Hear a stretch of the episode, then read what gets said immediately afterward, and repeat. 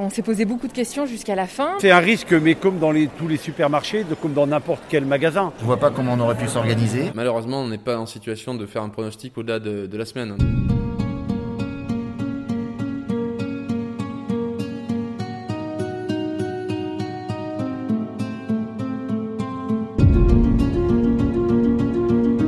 Quel avenir pour les salons et les foires?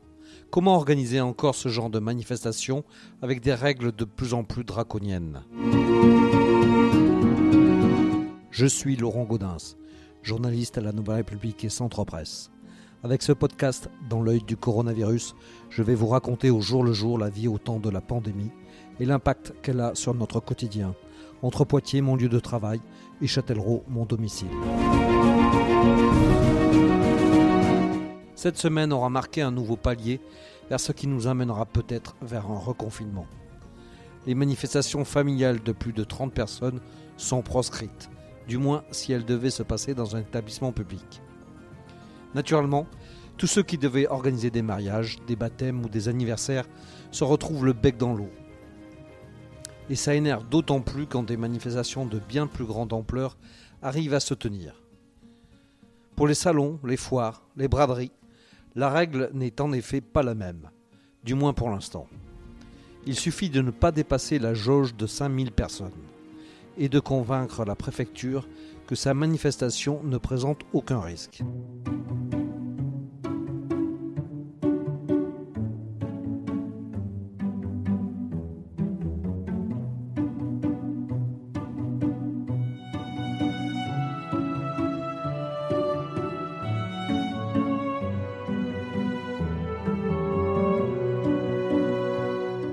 C'était le cas à Poitiers le week-end dernier. Deux manifestations se tenaient parallèlement au parc des expositions. Je me suis rendu d'abord au salon Respire la vie, dans l'un des deux halls qui pouvaient accueillir 170 exposants. Donc on est au salon euh, Respire la vie euh, de Poitiers, au parc des expositions, et je suis avec euh, Sarah Gangloff, une des organisatrices du, salon. alors comment, ça s'est fait ce salon? Vous avez eu peur de devoir l'annuler alors effectivement, de toute façon, depuis euh, de longs mois, euh, tout l'événementiel est très touché. Donc euh, nous aussi, on a été, on a été, on s'est posé beaucoup de questions jusqu'à la fin. Mais Poitiers est dans une zone où on peut encore faire des salons. c'est un événement qui, c'est la 20e édition cette année, donc il est vraiment très attendu. Il y a un public de fidèles. les exposants aussi avaient besoin de retravailler, donc on, se tenait d'être là avec eux pour les exposants et les visiteurs. Alors, quelles sont les, mesures du coup que vous devez appliquer là Alors, les mesures, c'est comme dans la vie quotidienne. Donc, c'est le port du masque à partir du moment où on rentre dans le salon, euh, donc du début de sa visite jusqu'à la fin. Et après, euh, tous les exposants ont du gel hydroalcoolique sur les stands. Et nous, à plusieurs endroits stratégiques dans le salon, on a mis aussi du gel hydroalcoolique. Et vous limitez en, passage en Tout à fait. Donc euh, sur euh, le département de la Vienne, on est à 5000 visiteurs à un instant T. Euh, et donc on calcule, en fait, on a des systèmes de, de à l'entrée pour compter les entrées et les sorties pour vérifier qu'on ne dépasse pas le, chiffre de, visiteurs imposé par la préfecture. Et c'est pas trop important justement là dans les allées vous, pensez que c'est justifié? Oui, c'est justifié et 5000 visiteurs, voilà, sur un salon comme Poitiers, on sait qu'on est vraiment dans, dans une, dans une jauge qui est tout à fait euh, gérable pour nous euh, et qui n'impactera pas les visiteurs et les exposants. Vous refusez pas de monde pour autant? Non, non, non, euh, on est sur un salon, normalement on fait 12 000 visiteurs, donc on sait qu'avec 5 000 visiteurs à un instant T, on, sera très bien, il n'y a pas de problème. D'accord, surtout qu'il dure 3 jours. il dure 3 jours, c'est de vendredi à dimanche, tout à fait. Et alors d'autres salons sont, sont annulés là on, la ferme Saint-Vite, le, salon de la gastronomie. Est-ce que vous comprenez cette... Euh, on comprend. Après, il y a effectivement des salons qui ont dû annuler parce qu'ils font plus de visiteurs que nous déjà. Donc forcément, c'est des choses euh, qui sont beaucoup plus euh, difficiles, difficilement gérables pour eux au niveau du, en termes de visitorat. après, il y a des salons qui effectivement aussi, je pense, hein, nous le salon, on a moins d'exposants cette année forcément parce qu'il y a des gens qui sont en difficulté financière, donc n'ont pas forcément pu s'inscrire. Et donc je pense que des événements effectivement n'ont pas réussi financièrement à, maintenir, à maintenir leur événement. Ça, c'est sûr que ça, a joué aussi. Hein. Vous organisez d'autres salons euh, ailleurs Tout à fait. Nous, on n'organise que des salons bio et bien-être à travers la- toute la France. Et vous avez, vous avez dû en annuler beaucoup Pour l'instant, bah, on en a annulé pendant le confinement, hein, Ouais. forcément. Et là, depuis la rentrée, on en a eu euh, trois. Là, c'est le troisième, Poitiers. Et nous, jusqu'à la fin de l'année, tant que les préfectures euh, ne nous obligent pas à les, à les arrêter, on continue. Parce que c'est vraiment important de montrer que la vie a repris, que la vie doit continuer. Et, et puis, les exposants doivent travailler. Les visiteurs, c'est des salons qui existent tous depuis très très longtemps. Et les visiteurs attendent de retrouver leurs leurs producteurs et leurs artisans ce week-end. Beaucoup de visiteurs attendaient aussi ce moment. Après l'annulation de celle de printemps, la braderie d'automne d'Emmaüs pouvait se tenir dans les arènes. J'y ai donc fait un petit tour. Là, je suis à la braderie annuelle d'Emmaüs, qui se tient au parc des expositions, dans la salle des arènes.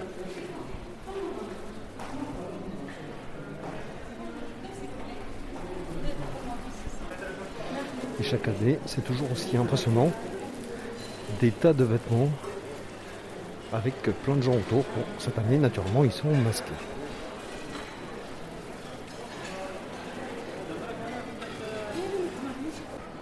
Bonjour, je vois que vous êtes en train de fouiller. euh, Vous venez habituellement tout le temps comme ça? Oui, D'accord.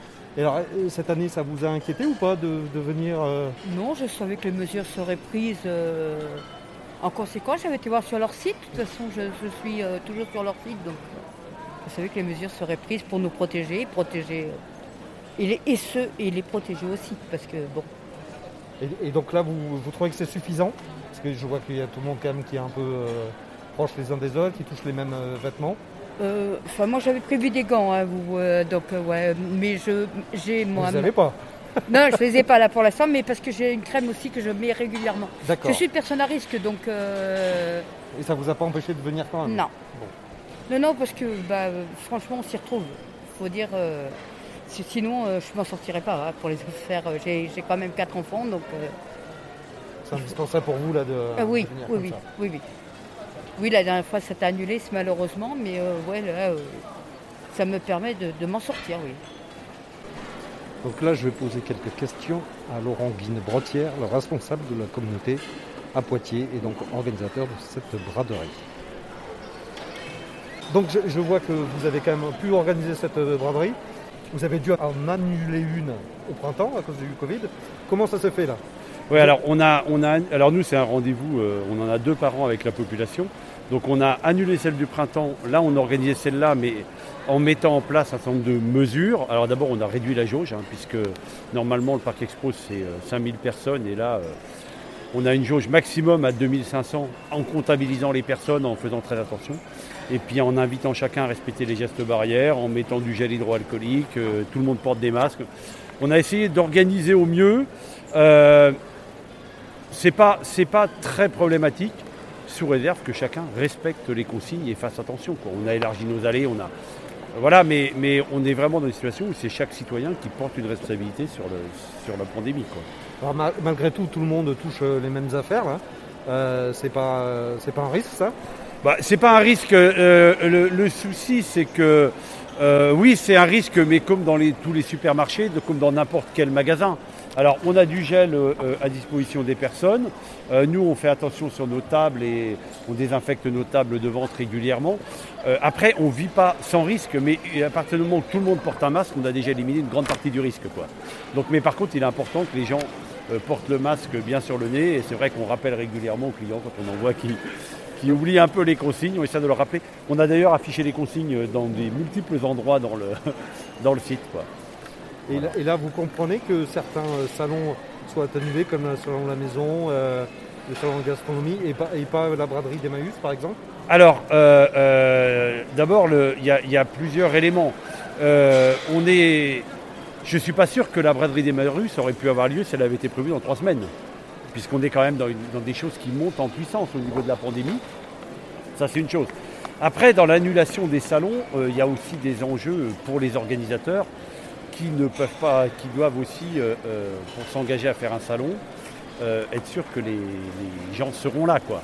Euh, donc, je pense que des opérations peuvent être maintenues, mais il faut évidemment diminuer la jauge et imposer des règles. Alors après, il faut que le salon soit compatible avec les règles. Quoi. Euh, voilà. Après, c'est vrai que pour nous, c'était, enfin pour nous et pour la population, c'était vraiment important. Euh, mais euh, après, on, s'est plié aux règles qui nous ont été demandées. Enfin, on a géré ça avec la préfecture et puis on s'est plié à ce qui nous a été demandé. euh. On a étalé le temps, on a ouvert 4 jours à la place de 3 aussi pour pouvoir permettre qu'il y ait moins de personnes à la fois. Voilà. Mais, c'est vrai que l'évolution de- de la pandémie n'est pas rassurante. Euh, et, moi, je redis, euh, je pense que chacun en porte une part de responsabilité, donc il faut que chacun fasse attention à l'attitude qu'il a. Et le port du masque est la règle première. Nous, quand on a rouvert nos magasins, après le déconfinement, on a imposé le port du masque dès le premier jour. C'est-à-dire qu'au au 15 mai, le port du masque était obligatoire chez nous. Et on n'a jamais arrêté. Justement pour pouvoir continuer à lutter, pour protéger nos personnes de chez nous et pour protéger nos clients. Vous, sans cette braderie, là, il y avait un risque pour, de survie pour la communauté Alors, nous, on ne vit euh, que de notre activité, hein, donc euh, euh, une grosse cinquantaine de personnes qui est dans la communauté Maüs que du travail qu'on fait. C'est vrai que l'annulation, une braderie, c'est 15% de nos chiffre d'affaires de l'année. C'est le résultat de 6 mois de travail. Donc, on a, annulé celle de printemps. Ça aurait vraiment, on a été aussi fermé pendant tout le, confinement, bien sûr, dans nos magasins habituels. Donc, si on avait dû annuler celle-ci, ça aurait été vraiment difficile. Ça aurait été difficile économiquement. Ça aurait été difficile humainement parce que c'est quand même un rendez-vous sympa avec la population et tout ça. Et puis euh, ça aurait été aussi difficile en, termes de logistique parce qu'il ne faut pas oublier que pendant le confinement, les gens ont trié chez eux. Et nous, depuis le, début du, déconfinement, nous on a accueilli des quantités de marchandises. Gens, la population était contente qu'on soit au rendez-vous pour les débarrasser de tout ce qu'ils avaient trié. Mais c'est vrai qu'aujourd'hui, il faut évidemment qu'on trouve des exutoires et qu'on trouve une valorisation au travail qu'on a fait depuis six mois pour recevoir tout ce que les gens ont, ont- voulu nous, dont ils ont voulu se débarrasser chez nous. Quoi. Donc c'est un enjeu important. Euh, euh, après, euh, c'est vrai que ben, on a fait un premier pari, hein, parce que diminuer la jauge de 5000 à 2500, c'était un pari. À l'heure- actuelle, on est ouvert encore, donc on est vendredi matin, donc on est ouvert jusqu'à dimanche soir. Savoir si ce sera au niveau de réussite habituel, j'en sais rien. Ce qui est sûr, c'est qu'on ne rattrapera pas celle de mars, ça c'est sûr, mais déjà si on arrive à faire des chiffres qui se rapprochent au mieux d'une braderie de septembre, ça sera déjà bien. Quoi. Rattraper le temps perdu, ça ne sera pas l'objectif pour bon nombre de manifestations cette année. Au fil des jours et des semaines, on ne compte plus le nombre de dates qui se libèrent dans le calendrier. Le salon de la déco, la ferme s'invite, le salon de la gastronomie n'auront pas lieu cette année. Mais pour le chef Thierry Foll, directeur du campus Terroir et Gastronomie en Nouvelle-Aquitaine, organisateur avec Grand Poitiers du salon de la gastronomie, rien de plus normal dans cette annulation. Attends. Thierry, donc euh, Thierry Foll, euh, toi tu es euh, organisateur du salon de la gastronomie à Poitiers, euh, qui aurait dû avoir lieu en novembre là, c'est ça? Euh, c'est ça, ça aurait dû avoir lieu le troisième week-end de novembre. Donc il a été décidé de l'annuler. Est-ce que c'est une décision que tu comprends? Ah bah tout à fait, parce que le salon de la gastronomie est une- un salon qui avait une connotation en fait joyeuse et festive. Euh, les gens prenaient le temps de flâner, il aurait été très difficile en fait euh, d'imposer un sens de circulation et d'avoir un protocole euh, digne de ce nom voilà, pour résister au Covid. Donc alors par- parallèlement, il y a plusieurs salons et euh, festivités qui continuent sur le, à Poitiers. Le, donc le week-end dernier, il y avait la braderie d'Emmaüs et puis le salon BioRespire. C'est- pas un peu contradictoire justement ce maintien et certaines annulations? Bah déjà, tout dépend la taille du salon, tout dépend euh, le nombre de visiteurs attendus. Concernant le salon de la gastronomie, c'était euh, à peu près 12 000 personnes sur deux jours, avec des animations en cuisine qui auraient fait qu'il y aurait eu des gens et beaucoup de gens statiques en fait autour des stands. Donc je vois pas comment on aurait pu s'organiser. J'étais aussi euh, sur des démonstrations sur la ferme Saint-Vite qui lui aussi a été annulé et qui avait lieu donc le premier week-end de novembre. Et là, en l'occurrence, c'était 32 000 personnes. C'est un des plus gros salons en fait euh, au Parc Expo. Et là, c'était carrément impossible de, euh, de maintenir en fait ce genre de manifestation. Bon, Pour des professionnels comme vous, là, c'est compliqué là, de, de toutes ces annulations.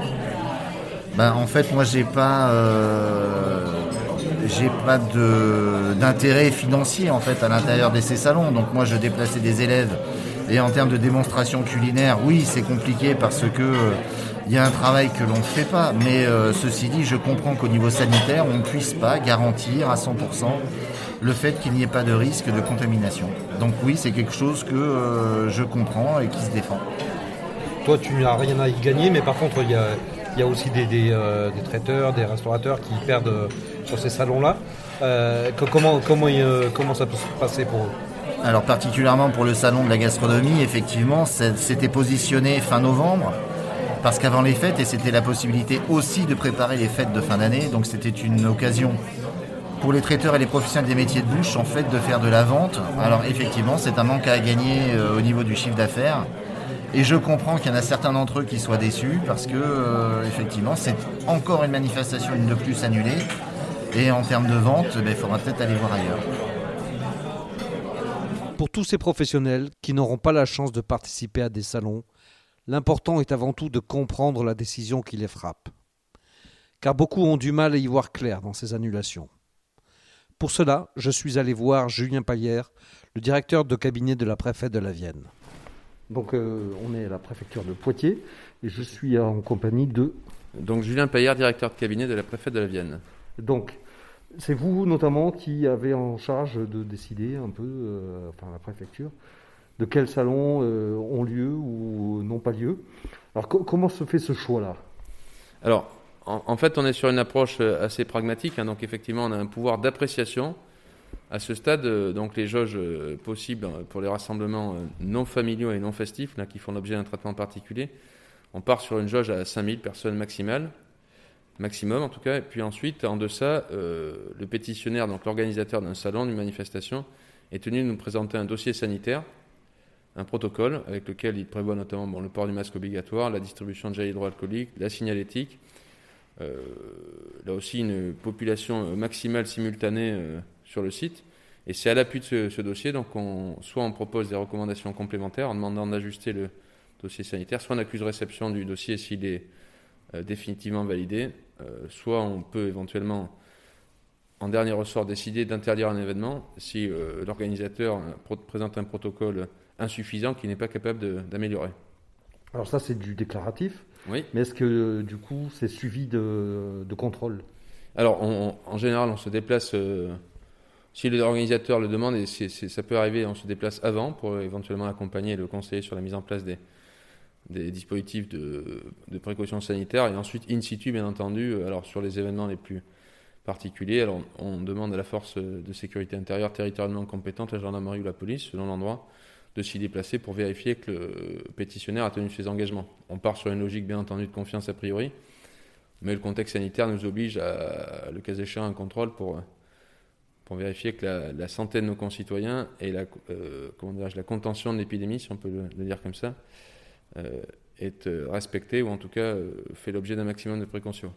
Et si ce n'était pas le cas, ça pourrait aller jusqu'à l'interruption d'un salon? Alors ça pourrait avec- éventuellement, le- le- le- juste- jusqu'à présent le scénario ne s'est pas présenté, mais ça fait partie des options qui sont ouvertes hein, si jamais le, euh, le constat est fait que le, salon, l'organisation n'est pas, pas à la hauteur de ce qui a été annoncé initialement. Alors là, il y a deux, euh, deux manifestations qui étaient organisées le week-end euh, dernier. Euh, la, braderie, ainsi que le salon euh, Respire la vie au parc des expositions de Poitiers. Donc tous les deux, vous, êtes, euh, vous avez jugé qu'il était, euh, c'était, les garanties étaient suffisantes pour, pour pouvoir les organiser? Alors tout à fait. alors, le, point particulier, c'est que les dossiers nous sont parvenus à une époque où le contexte sanitaire était un peu meilleur. Donc euh, à chaque fois qu'on donne une réponse, elle est précaire et révocable euh, en fonction de l'évolution de la situation sanitaire. Pour les deux organisateurs, les précautions qui étaient présentées, les protocoles qui étaient présentés à l'époque étaient suffisants. Ils continuent de l'être euh, au moment où ils se déroulent.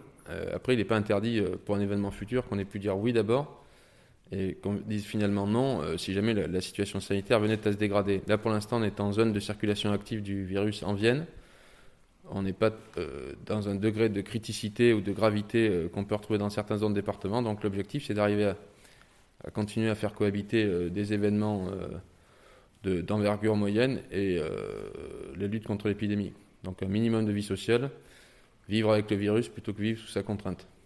Entre les lignes, est-ce que je comprends que si ça avait été décidé aujourd'hui euh, pour Emmaüs ou Respire la vie, peut-être que ça n'aurait pas eu lieu Aujourd'hui, ça aurait eu lieu. Ça aurait eu Euh, la semaine prochaine ou dans un mois, c'est là, je suis pas capable de vous dire. euh, Mais tout, est, tout, est, tout est conditionnel. Et là, on sait déjà que plusieurs salons vont être annulés, comme la ferme, la ferme Saint-Vite, le salon de la gastronomie, le salon de la maison.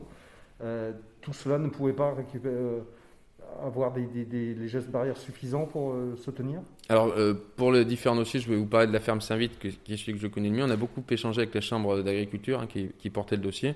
Là, c'est une décision concertée. Hein. C'est euh, l'organisateur qui, lui, considérant que l'équilibre économique de l'infestation, puisqu'après, la jauge à 5000 s'impose, les responsabilités d'organiser l'événement avec un cadre particulier, puisqu'on est sur avec beaucoup d'interactions, un brassage de, population et surtout éventuellement de contacts élevé sur nos, recommandations, sur nos conseils. On a vraiment une, un dispositif de dialogue avec la Chambre d'agriculture. La décision a été prise par l'organisateur de 10 sur soi et de le reporter à, 2021 pour euh, qu'il y ait des meilleures euh, circonstances. Donc on est plus dans, dans, une logique de dialogue à ce stade. Au moment où je vous parle, nous n'avons jamais eu à imposer à un organisateur euh, d'annuler un événement. certains le font d'initiative au regard du, risque qu'ils ne souhaitent pas prendre ou au regard de, de la difficulté à, à équilibrer le, financement de l'événement euh, si jamais la, population attendue n'est pas euh, potentiellement celle qui est nécessaire à cet équilibre, justement. Et là, dans les, dans les prochains jours, vous pensez que vous allez devoir euh, durcir ces conditions ou... Alors la situation sanitaire aussi, au jour le jour. Pour l'instant, on reste sur un plateau qui, est, qui nous permet justement de ne pas basculer dans une logique encore plus restrictive hein, qu'on peut retrouver en Gironde, dans les Bouches-du-Rhône ou dans, dans, un certain nombre d'autres départements malheureusement, on n'est pas en situation de faire un pronostic au-delà de, la semaine. Donc, euh, je peux vous dire que pour l'instant, la situation se stabilise bon, à un niveau qui n'est pas satisfaisant, puisqu'on est au-dessus des, seuils critiques, notamment en termes de taux d'incidence. Mais elle ne s'aggrave pas. Voilà ce que je peux vous dire à cet instant. Donc, euh, à l'échelle de la semaine, euh, il n'y a pas de raison de penser qu'on doive prendre des mesures plus restrictives. Au-delà, je ne saurais pas vous répondre.